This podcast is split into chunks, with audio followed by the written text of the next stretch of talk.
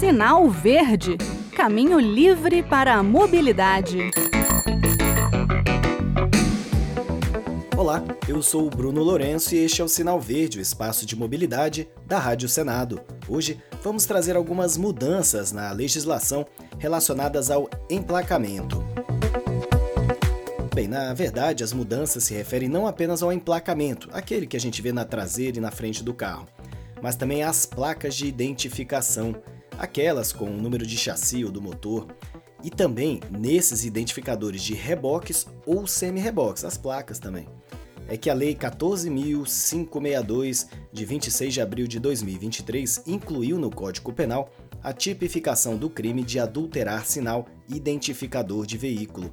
A tipificação ficou assim: adulterar, remarcar ou suprimir número de chassi, monobloco, motor, placa de identificação ou qualquer sinal identificador de veículo automotor, elétrico, híbrido, de reboque, de semi-reboque ou de suas combinações, bem como de seus componentes ou equipamentos, sem autorização do órgão competente, pena, reclusão de 3 a 6 anos e multa. A nova lei também diz que incorre no crime o funcionário público que contribuir para o licenciamento ou registro do veículo, reboque ou semi-reboque remarcado ou adulterado, e também os atravessadores, os receptadores e quem manuseia o aparelho, instrumento ou objeto, especialmente destinado à falsificação ou adulteração. No caso dos receptadores ou atravessadores, a pena de prisão ainda pode aumentar para até 8 anos. Quando o projeto de lei foi votado na Comissão de Constituição e Justiça do Senado, o senador Carlos Portinho, do PL do Rio de Janeiro, explicou que o texto aumentava a abrangência para a caracterização da fraude e deixava explícito que o crime não ocorria apenas no caso dos veículos propulsores. Vamos ouvir o que o senador falou na ocasião?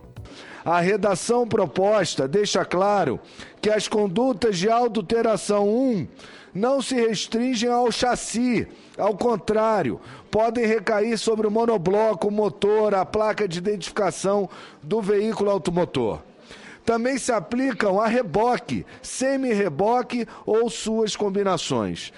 O site Portal do Trânsito conversou com alguns especialistas que disseram que a grande contribuição da nova lei é justamente essa apontada pelo senador Portinho, de acabar com as dúvidas e deixar claro que adulterar ou suprimir placa de identificação pode sim configurar crime contra a fé pública.